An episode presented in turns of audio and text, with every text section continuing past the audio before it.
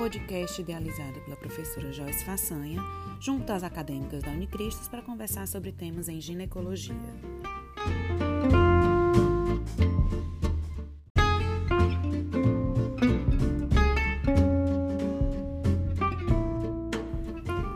Meu nome é Alana Mora e hoje vamos falar sobre a abordagem da paciente com queixas mamárias. As mamas podem ter diferenças entre pessoas e sofrem variações ao longo do tempo, ou até mesmo do ciclo menstrual. Apesar das diferenças serem, muitas vezes, resultado da singularidade de cada mulher, precisamos ficar atentos a mudanças nas mamas que podem ter significados patológicos. O objetivo inicial ao avaliar uma paciente com queixa mamária é afastar o risco de câncer. Neste episódio, vamos conversar um pouco sobre as seguintes queixas: mastalgia, nódulos, mastites, eczemas e descarga papilar. Bom, primeiramente, o que fazer diante dessas queixas? A resposta é anamnese e exame físico minucioso. Através deles, podemos tentar identificar características sugestivas de condições malignas e benignas. Vamos começar pela mastalgia.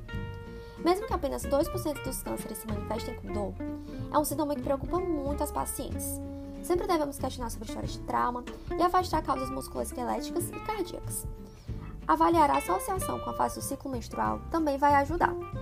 É importante, diante da mastalgia ou de qualquer outra queixa, questionar sobre medicações em uso, febre, história ginecológica, outras mudanças no aspecto da mama e aparecimento de linfonodos. Diante de um paciente com dor nas mamas, o que você faria? Prescreveria analgésico e liberaria? Solicitaria algum exame? A verdade é que depende. Pacientes com dor cíclica, bilateral, relacionada ao período perimenstrual, vão precisar apenas de orientação sobre a característica benigna desse achado. Podemos orientar que ela melhora a sustentação mamária e medicações são indicadas apenas em casos refratários. Agora, muita atenção! Dor na mama em localização específica, unilateral, acíclica, pode ser associada com doença maligna e devemos investigar esse paciente com ultrassonografia ou mamografia. Entenderam? Deu certo? Então vamos passar para a próxima. Um nódulo na mama é qualquer tumoração que exista nesse local, podendo ser cístico ou sólido.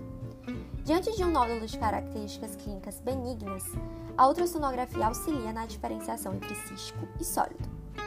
Mas e quais características clínicas são de benignidade, nódulo móvel e de contornos bem delimitados?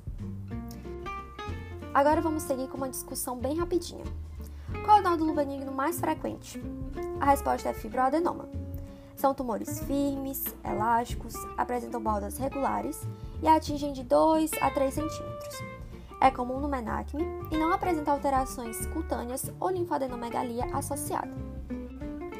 Na ultrassonografia, se apresentam como hipoecogênicos e com um eixo paralelo à pele maior, ou seja, largura maior que a altura. Decorou? Pronto! Essas são as características preponderantes de uma lesão benigna.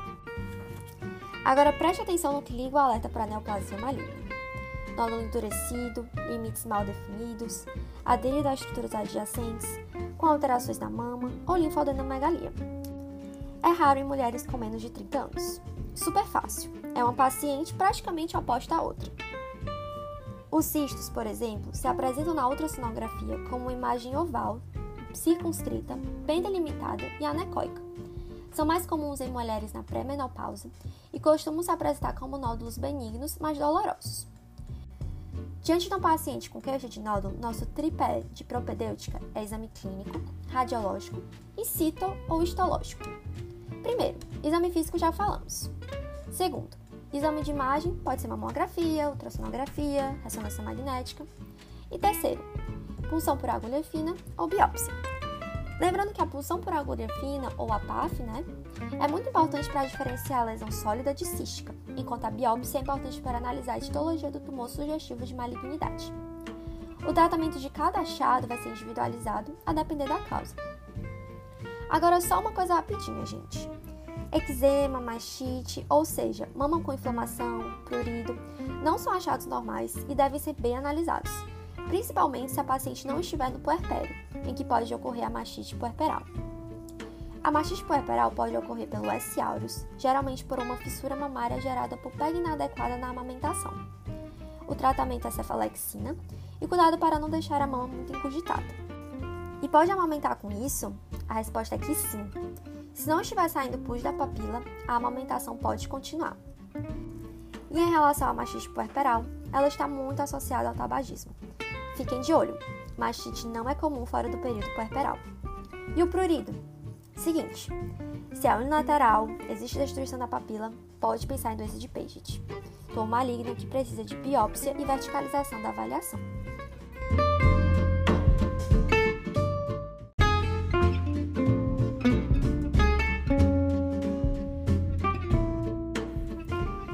Enfim, chegamos à nossa última queixa, o derrame papilar. Vamos direto logo para o ouro. Se a paciente é puérpera e possui uma secreção leitosa bilateral, isso é completamente fisiológico.